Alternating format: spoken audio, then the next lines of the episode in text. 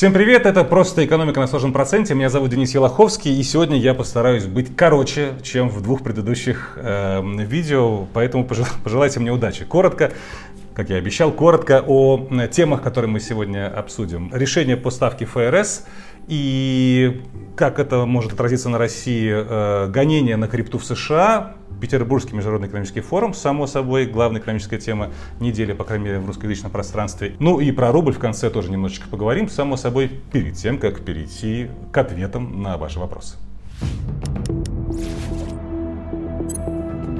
ФРС, Федеральная резервная система США, так в Америке называется Центробанк, если кто-то э, не знает, на этой неделе не стала опять повышать ставку, как 10 раз подряд до этого делала, осталась ставка на уровне 5-5 с четвертью процента э, годовых. Но э, ФРС допустили еще как минимум два увеличения ставки до конца года и сохранение ставок на высоком уровне в течение всего следующего, 2024 года.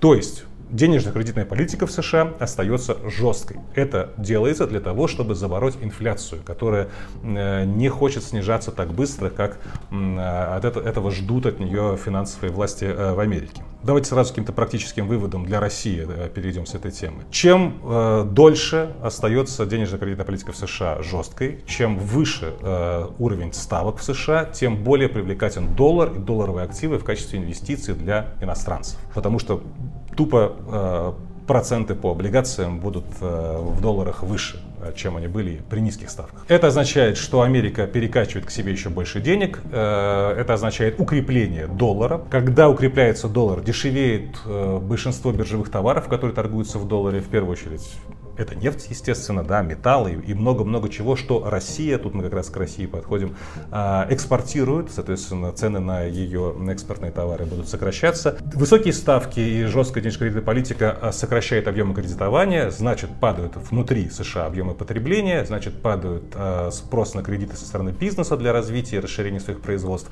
Это приводит к некому замедлению экономики, к еще большему падению спроса на ресурсы и на какие-то товары из чего потом что-то Америка производит, а это значит еще э, большее падение цен, в первую очередь, на то, э, что экспортирует Россия. Там нефть, металлы, ресурсы. Да, мы напрямую в США не экспортируем, но мы экспортируем в Китай, а Китай сильно зависит от потребительского спроса в США. Если в США идет замедление экономики, э, американцы и бизнес и население меньше потребляют, китайцам нужно меньше ресурсов для того, чтобы производить товары для американского рынка. Вот и как бы тут у нас круг замкнулся. Так что, резюмируем.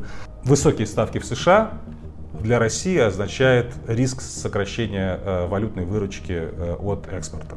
Это не очень хорошо. Когда ставки в США начнут снижаться, если они будут снижаться естественным путем по мере как бы, выхода э, экономики из этой вот инфляционного э, этой ловушки, в которую она сейчас попала, это будет означать ослабление доллара и рост цен на активы в долларах номинированные. Если же ставку будут снижать экстренно из-за, допустим, новых банковских каких-то крахов э, в Америке, либо из-за каких-то финансовых там крахов для того, чтобы впрыснуть новую ликвидность, вот такого снижения ставки, ну, будет чуть труднее России что-то заработать, просто потому что цены на то, что Россия экспортирует, вряд ли будут э, весело подрастать на фоне такого экстренного болезненного снижения ставки.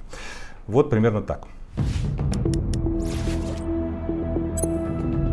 Еще одна американская тема, но уже связана с криптой. Э, продолжается история с судами, э, которые, так сказать, с исками судебными, которые американская комиссия по ценным бумагам и биржам, или проще, проще говоря, СЕК, Securities and Exchange Commission, подала на прошлой неделе против крупнейшей криптобиржи мира Binance и крупнейшей официальной криптобиржи, которая находится в США, Coinbase. На этой неделе небольшое есть развитие событий. Суд, э, который рассматривал иск э, SEC к Binance, отказал э, чиновникам в заморозке, немедленной заморозке активов компании Binance US, американское подразделение Binance.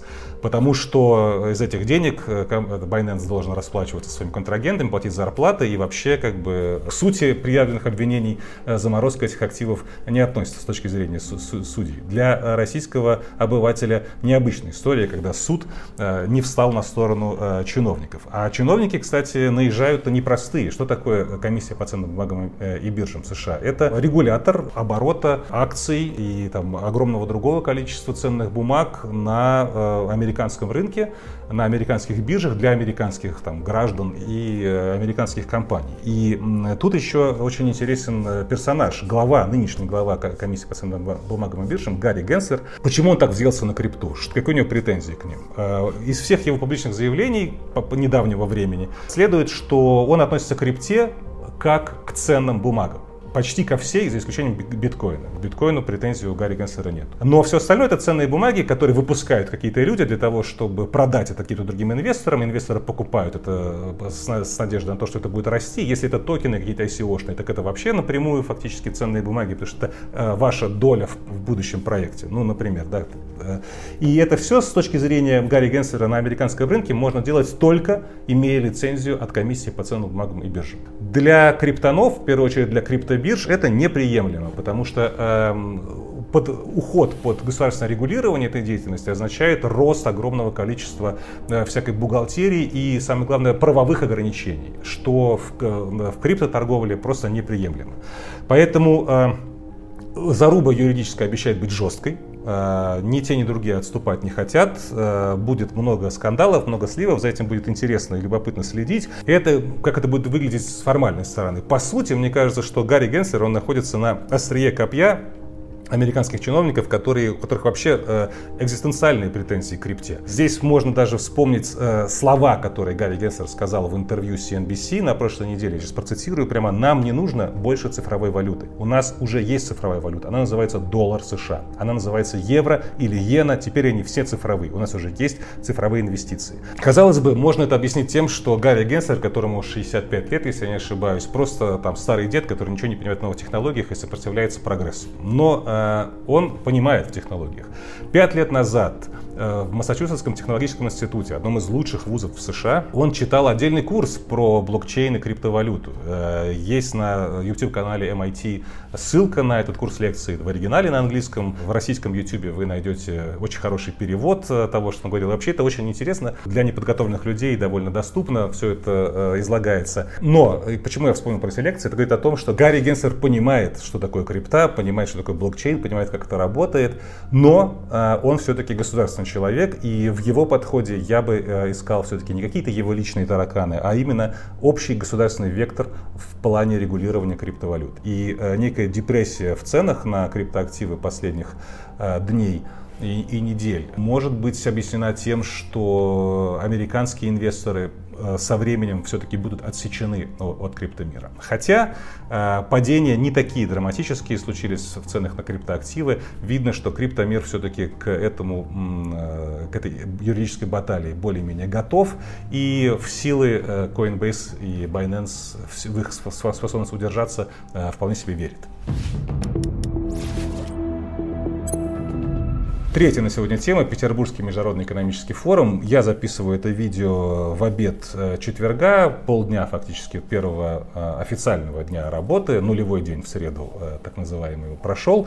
Пока никаких сенсаций, поэтому содержательно ничего из того, что там происходит, комментировать не буду. Но я расскажу вам о том, а что это за форум, для чего его проводят и почему эм, то, как он э, выглядит со стороны, те, кто смотрит новости или смотрит, читает э, телеграм-каналы или какие-то фоточки видит, какие-то скандалы там э, со стороны э, узнает, но не находится там внутри, почему этот форум выглядит дико и почему вот такое внешнее представление о Питерском экономическом форуме не соответствует его истинному назначению, его истинному содержанию. Лично я на питерских форумах был шесть раз. Я был на, еще на последнем форуме, который был в Ленэкспо, я был на первом форуме, который проводился на текущей площадке в Экспо форуме в Шушарах. Последний раз я был в 2021 году на ПМЭФе, поэтому как бы я повидал э, много. Вот. Я и на, и на прочих форумах э, побывал, когда работал э, журналистом. Поверьте мне, я примерно, я, я понимаю и со стороны, как он выглядит, и для чего на самом деле туда люди едут. Кстати, в «Коммерсанте» вышла интересная инфографика, э, что такое форум э, в неких в цифрах. И здесь можно проследить очень интересную вещь. Я бы обратил ваше внимание вот на э, чарт совокупная доля стран, э, лидеры которых посещали Петербургский форум в мировом мировом ВВП. Видно, как на рубеже десятых годов резко начинает вот, как бы, увеличиваться политическая часть, политическое присутствие иностранцев на, на, на этом форуме. Потому что это стало такой российской официальной государственной витриной, нашей такой ярмаркой тщеславия, нашим способом так, заявить о себе миру. Очень большой политический стал делаться акцент на, на, на весь этот форум. Как раз вот э, с тех пор начала довольно существенно подниматься стоимость участия э, для людей э, в этом форуме. Если в 2019 году э, билет э, на форум э, стоил 350 тысяч рублей, 350 тысяч рублей просто одному человеку туда попасть. И то вам могут не продать, если вы проверку ФСО не пройдете. В 2020 эм, году так, форума не было, в 2020 году была пандемия, в 2021 году это было уже чуть меньше 900 тысяч, в 2022 году было чуть больше 900 тысяч, а в этом году официальная стоимость билета 1 миллион 272 тысячи рублей. Офигеть, так дорого это не стоило никогда. Почему такая цена? Сейчас чуть позже. Интересно, что на англоязычной версии форума есть еще стоимость в долларах и в евро. И там эта стоимость 25 440 и долларов, и евро. Уверен, что большинство иностранцев, которые в этом году на форуме приглашены и э, за участие в нем не платят. Равно как и армия журналистов э, не платят за участие в этом форуме. И огромное количество стафа, который там работает, тоже не платит. Еще один любопытный момент про иностранцев. Э, в ответах на часто задаваемые вопросы в англоязычной версии сайта иностранцам рекомендуют привозить в Россию наличную валюту. Но как бы, их предупреждают, что банковские карты иностранные в России не работают, поэтому везите кэш. И дальше написано only доллары и евро. То есть ни рупии, ни там дирхамы, ни юани, ни какие-нибудь прочие там дружелюбные песо нам не нужны. Везите only э, доллары и евро. И это на самом деле совершенно правильно, потому что Росконгресс здесь заботится об иностранцах, потому что именно доллары и евро по-прежнему самая ходовая наличная валюта, спреды в обменниках э, самые приемлемые, э, и это действительно тупо выгоднее иностранцу провозить в Россию доллары или евро. Это интересно, несмотря на всю дедоларизацию и токсичных валют, интересная такая деталь. Теперь давайте все-таки перейдем к стоимости. За что люди платят такие деньги? Миллион двести семьдесят две тысячи. За, блин, что? За то, чтобы пойти на вот эти все дискуссии послушать, там, э, Набиулина, Силуанов, Решетников, там, и э, каких-нибудь от них до, там, э, пранкеров Вован Лексус, там, Виктор Бут, э, Александр Дугин или, там, Владимир Машков, которые тоже выступают на, на этом форуме в этом году. В 21-м, помню, был Дани Милохин, Сберова привозил. Этих, что ли, слушать за эти деньги? Ну, конечно же, нет. Я вас уверяю, подавляющее большинство людей, которые заплатили э, деньги за то, чтобы побывать на этом форуме, не ходят ни на одну где-то панельную дискуссию. Это вообще бессмысленная трата времени для них. Люди платят деньги за то, чтобы попасть внутрь потому что в этом внутри, вот в этом, на территории, на площадке этого форума, там все. Никита, Стас, Гена, Дюша Метелкин тоже наверняка там, и, и сотни высокопоставленных чиновников, тысячи крупных бизнесменов, все в одном месте собираются на там, 2-3 дня в одной точке. И возможность завести новые знакомства, возможность без барьера попробовать обсудить какой-то вопрос с чиновником, познакомиться с этим чиновником лично, э, это очень дорого стоит. В обычной жизни вы никогда к нему не пробьетесь через секретарей, референтов, помощников, там, календари, расписания, все, не попадете. А здесь вы можете буквально столкнуться там вот за углом там, с каким-нибудь э, министром, который вам интересен. Лично я помню, на питерском форуме выходил из кабинки туалета, а в нее заходил Шувалов. Э, на сочинском форуме, помню, случайно на ногу наступил Татьяне Голиковой, потому что как бы так и за углом столкнулись. Никаких последствий, конечно, для меня этого не было, это нормальная ситуация. Они все похожи вот так вот в таком расстоянии на людей, э, совершенно естественных. Но это то, за что, отчасти, за что платятся такие деньги. А еще один, э, как бы мой личный пример. Э, один хороший мой знакомый, я не буду называть ни его, ни э, компанию, которую он представляет, э, потому что он не давал мне такого права это раскрывать. Но э, лично я с ним беседовал о том, сколько его компания заплатила за участие в форуме, чтобы построить там стенд. Он сказал, что это был 21 год, если ошибаюсь, это он там от 60 до 80 миллионов, примерно вот такая вилка была.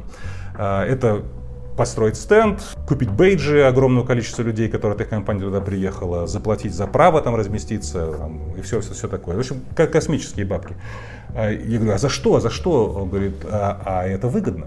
И это окупается. Это действительно как бы бизнес-смысл в этом есть. Говорит, вот смотри, сегодня у меня было 8 или 9, не помню точно, встреч с э, там, партнерами разными, там, с банками, ну, неважно. В общем, встреч, которые нужны по работе. Чтобы организовать эти 8 встреч в обычной жизни, за пределами форума, мне потребовалось бы минимум месяца три, чтобы встроить этих людей в мое расписание, э, меня в их расписание, э, командировочные расходы, потому что не все сидят в одном городе, часть за границей сидели, это еще были те вот времена, когда ну, как бы за граница была не токсичной. А, и чтобы все это организовать, компания бы потратила намного больше времени и денег. Поэтому да, в этом есть смысл. Есть смысл в это инвестировать, в то, чтобы туда приехать и быстро все, вот эти все вопросы порешать. А уж все эти там сырники там за 4000 рублей в меню или не знаю, что там сейчас за такие деньги продают, фотографии наверняка э, там изобилуют в интернете, какие-нибудь там эскортницы, цены на которые взлетают колоссально, гостиницы, которые дорожают в 10 раз, там забитые бары и все остальное, вот это все, что это со стороны обсасывается, это не то, за что на самом деле платятся такие деньги. Платятся деньги за нетворкинг. Ну и последняя тема, перед тем, как перейдем э, к ответам на вопросы. Рубль. На этой неделе он довольно так бодро слабел, потом так бодрился и даже смог подукрепиться. Конечно же, масса вышла публикаций в разных СМИ о том, собственно, а почему, причины. Вы можете там в любом экономическом СМИ найти пару статей с опросом всяких экспертов. Грубо говоря, все вот это облако версий сводится к двум направлениям. Э, одно направление называется «падает профицит счета текущих операций». То есть, грубо говоря, количество денег денег, которые Россия получает за э, свой экспорт, сокращается, а, а количество денег, которые Россия тратит на покупку импорта оттуда, увеличивается. Просто если в цифрах за январь-май 2022 года э, вот это вот профицит э, счета текущих операций был 124 миллиарда долларов, за тот же период, январь-май 2023 года, 27 миллиардов долларов на 100 миллиардов долларов сократилось вот за этот период э, количество денег, которые остаются от разницы экспорта и импорта. А все остальные факторы это собственно, второе направление, ну, так, так назвал, все остальные факторы. Да? Э, там у нас есть и низкие цены на нефть, сравнительно низкие, там и окончание дивидендного периода, и отсутствие начала налогового периода, там и спрос на валюту физических лиц перед отпусками, и то, что власти благосклонно смотрят на то, что рубль под, подослаб. Вот это все, это как бы все остальное. Но главное, это по-прежнему вот потоки, финансовые потоки. В первую очередь э, потоки э, за там, расчеты за товары. То, что мы продали, то, что мы купили. А что может э, предпринять власть для того, чтобы, ну или те, кто там принимают решения, это в первую очередь государство э, в России, чтобы этот тренд переломить. Можно поджать расходы бюджета, потому что значительная часть из них выливается в спрос на валюту. Либо это вывод капитала, либо это импортные закупки, но неважно, это давление на рубль э, создает. Можно начать существенно увеличивать ключевую ставку. Это один из способов предотвратить дальнейшее ослабление рубля и дать ему импульс к укреплению. Можно бороться с ростом кредитования, потому что рост кредита это значит. Рост потребления в значительной степени выливается в импорт, а значит дополнительный спрос на рубль. Но все эти рецепты, это все так или иначе приводит к тому, что экономике будет хуже, чем если бы просто рубль продолжал плавно, плавно дальше слабеть.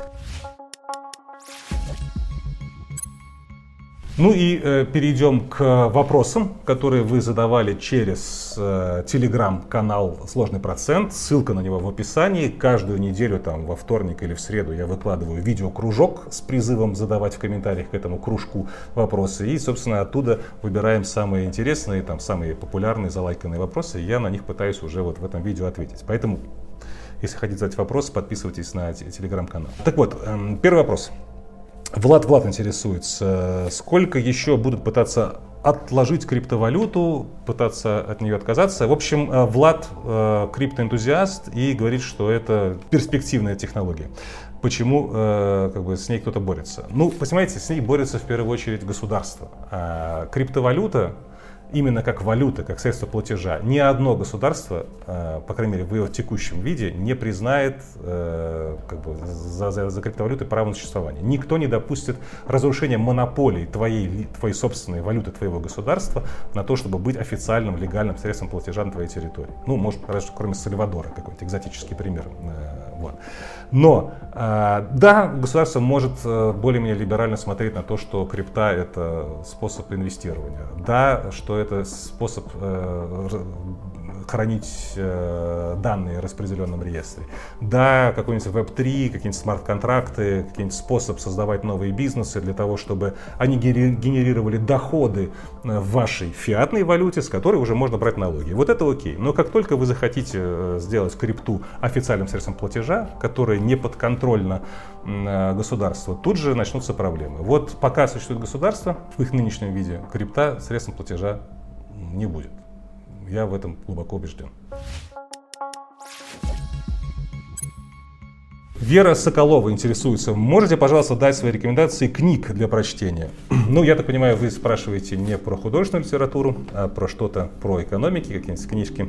Я немного читаю в последнее время именно книг, больше всякого уходит на переводику, на всякие статьи, но из того, что читал давно, это мне понравилось, я это запомнил. Я помню, что какой-то период интересовался очень институциональной экономикой, э, и э, могу вам посоветовать, что легко читается э, «Почему одни страны богатые, другие бедные» Асимаглу и Робинсон, «Экономика всего» Александр Аузан, «Проклятые экономики» Митров и Мовчан. Вот это плюс-минус книги, это прям вот как, как по истории вы читаете книжки, это интересно. А, и какие-то там вот институционалисты свои выводы э, весьма спорные порой, но э, навязывают вам. Еще любопытная книжка для тех, кто, ну, как бы совсем базовый уровень, но при этом хочется повеселее похулиганить книжку «Хулиномика» Алексея Маркова. Есть, помню, читал «Черный лебедь» Насима Талеба. Тяжело очень шло, но, в принципе, книжка любопытная, как и «Одураченной случайностью», собственно, тоже того же автора. Но он очень себелюбив, э, Насим Талеб. Трудно продираться через его Э, так скажем, тщеславие на этих страницах. Э, сейчас я читаю «Экономическая наука в тяжелые времена» Банерджи и Дюфло, это недавние Нобелевские лауреаты. Трудно идет книга, домучу ее, скорее всего. Не читал, но сам хочу почитать э, две книжки по бихевиористике, по поведенческой экономике. «Надж» Ричарда Таллера и «Думай медленно, решай быстро» Канемана и Тверски. Это то, что я не читал, но сам буду читать, вот как бы зуб даю. И вопрос вот Павла Пименова, тут он уже аж два вопроса задал, но один про доллар по 100 а, мы фактически уже разобрали, да, поэтому этот вопрос, можно сказать, на него уже есть ответ. А второй вопрос, как вы оцените перспективы роста экономики Китая в ближайшие 5-10 лет? Э, сильно ли повлиял кризис на строительном рынке Китая на перспективы развития. Ну, смотрите, я не китаист, и отдельно э, вклад строительного сектора в процентные пункты роста китайского ВВП вам дать сейчас не смогу, но э, общий view, так скажем, общий мой взгляд на ситуацию следующую. Темпы роста китайской экономики в ближайшие годы будут далеки от тех, что мы привыкли от него видеть э, там, в десятые годы, а уж не говорю про нулевые или 90-е. Тогда Китай рос с низкой базы, очень э, просто было там расти по там, 7, 8, 10, иногда там и больше 10% ежегодно. Мир был открыт, это была глобализация, э, Китай очень умело воспользовался притоком иностранных инвестиций и технологий, он сделал все правильно, э, но по мере того, как ты становишься больше, эти проценты, они с твоей с более высокой базы, да, поэтому эм, сейчас, когда происходит так скажем, slow глобализация или деглобализация, когда у Китая есть политические проблемы э, со своими крупнейшими торговыми партнерами, в первую очередь США и Европой, когда у Китая есть внутренние проблемы с закредитованностью, в первую очередь региональных властей и правительств из-за того, что они очень много строили всякой инфраструктуры, которая не дает той экономической отдачи, э, которая могла бы давать, если бы ее строили чуть более э, аккуратно, чуть более разумно, чуть меньших, так скажем, масштабах. Все это приведет к тому, что 4-5% роста ВВП в год для Китая это будет идеальный, великолепный результат. Но сдается мне, что в реальности там 3, 4, а может быть даже иногда и меньше трех, это то, что ждет Китай в а, ближайшие годы вот в текущих, в текущих условиях, когда переориентация с э, роста счет экспорта на внутренний спрос э, не дает э, ожидаемого результата, потому что китайские граждане все-таки не такие богатые, как э, граждане там, европейских там, государств или там, США, э, которые могут вытягивать экономику за счет внутреннего потребления. Но при этом экспортные ограничения э, Э, будут нарастать из-за политических каких-то разногласий. В общем, я полагаю, что для Китая норма на ближайшие годы там, 3-4%. Это значит, что в Китае все хорошо, если он растет с такой скоростью. И, наверное, на сегодня у меня все. Добро пожаловать в комментарии, оставляйте свое мнение о том, что вы только что прослушали или посмотрели. Там же рядом есть лайк или дизлайк, если вы хотите. И там же есть, конечно же, колокольчик, чтобы не пропустить следующую возможность поставить лайк или дизлайк. И еще раз напоминаю про ссылку на телеграм-канал. На следующей неделе, во вторник или в среду, я размещу видео приглашение к тому, чтобы задавать в комментариях к этому видео приглашению в нашем телеграме новые вопросы к новому видео. И до встречи, наверное, через неделю.